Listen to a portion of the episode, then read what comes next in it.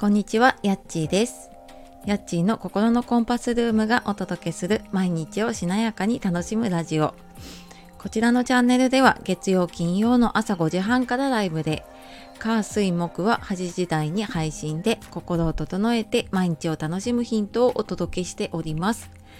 メンバーシップの方では週1回配信やライブでよりリアルな体験談など通してしなやかな物差しを持つために必要なこと配信や質問相談にお答えするライブも行っています。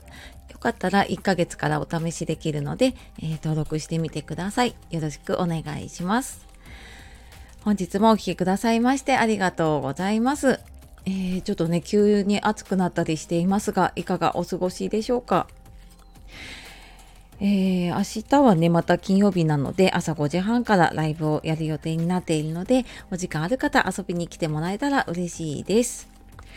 で、あと昨日、あの、久しぶりに、久しぶりでもないか、あの、就活で結構なんかストレートにお墓の話をしたんですけれども、なんか就活の話ってあんまり聞聞きたい方いないかなと思って、ちょっといつもなんかやりたいなと思いながらもちょっと控えるところがあるんですけれどもなんか昨日結構思ったよりもたくさんの方にね聞いていただいて本当にありがとうございます。あのーまあ、ちょっとね気になってる方も多いのかなという気もしたりねコメントレターいただいたりしたのでまたちょっとねあのタイミング見ながらこの就活の話あのどういうことからねやったらいいのかっていうお話とかもやっていきたいなと思っております。はい。で、今日は仕事も子育ても相手のために手を出しすぎてないかっていうお話をしようと思います。なんか気づくとね、一人でちょっと仕事を抱えちゃってたり、子供にもね、子供だったりとか、この人にね、相手にこうあれこれついつい口出しちゃうなって思った時に、自分の荷物をね少し下ろせるようになるようなお話ができたらなと思っているのでよかったら最後までお付き合いください。であのこのお話をしようかなって思ったのが少し前かな？にあのボイシーでワーママワーママハルさんが細かい気遣いと信頼のバランスっていうことでお話をされていました。でそこの中で、うんとなんかそのあいなんかいろいろね先回りしてやるっていうのはこう信頼の裏返しというかねで信頼していればこう相手に任せられるような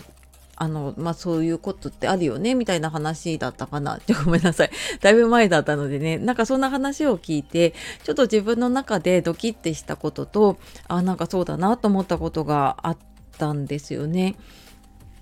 でなんか私もやっぱり会社員の時って自分で仕事抱えちゃっててで、まあ、部下部下というかねだったりとか同僚とかに任せられないでいつもいっぱいいっぱいになっちゃってたことがあるんですね。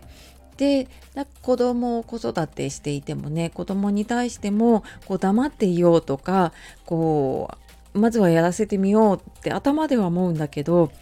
ついついこうなんかあの口が出ちゃったり手が出ちゃったりとかね いろいろ先にやっちゃうなっていうことがすごく多くてでなんかそうやっちゃうことになんか自分でも違和感感じたりしてたんだけどでもなんか最近その自分の中であなんかここはちょっとこう自分は無理だなって手放せるようになったりとかなんかそういう線引きができるようになったなって思ったので何がちょっと変わったのかなっていうのをねちょっと考えていました。でうーんなんかねなかなか難しいんですよねこの仕事でも子育てでもそうやってうーんついついねあなんかこうこうやったらいいのになっていうのが分かってたりとかすると言いたくなっちゃったりもするしあ自分がやった方が早いやとか思うとねついつい先回りをしちゃうなっていうのがあってで最近だと私あの市中水明のセッションを今メルマガと公式 LINE でね募集をしているんですね。で以前は本当に市中水明の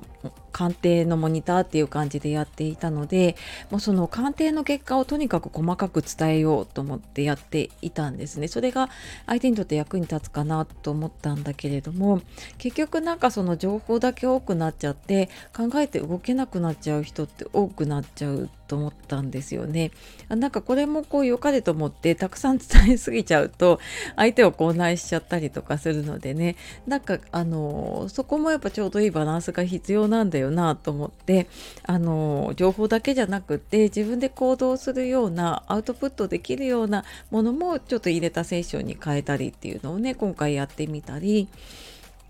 あとなんか子育ての中でも子供のね今中学生なのでうち息子がそのゲームとかあとスマホだったりとかってもうなんかもうエンドレスというかねあの無制限にやってしまうだけどなんかその時間制限をつけてで、まあ、うちもスマホ持ち始めなので一応その使える時間の制限っていうのを、えっと、アプリでやったりとかしています。でなんかこれも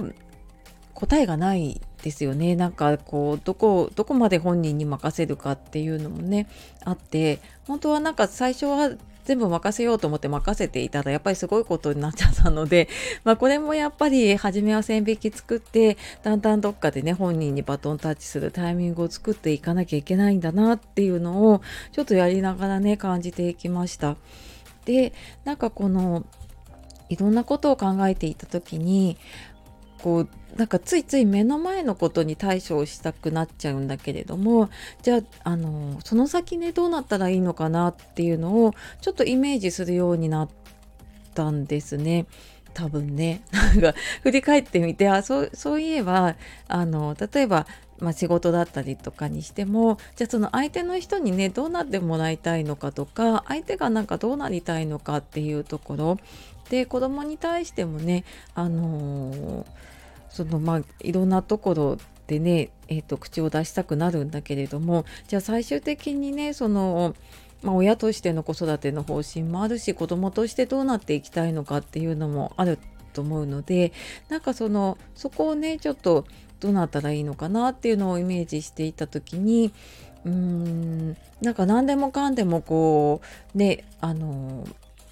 私がやりますみたいな風にやるんじゃなくてやっぱりそれぞれねみんな自分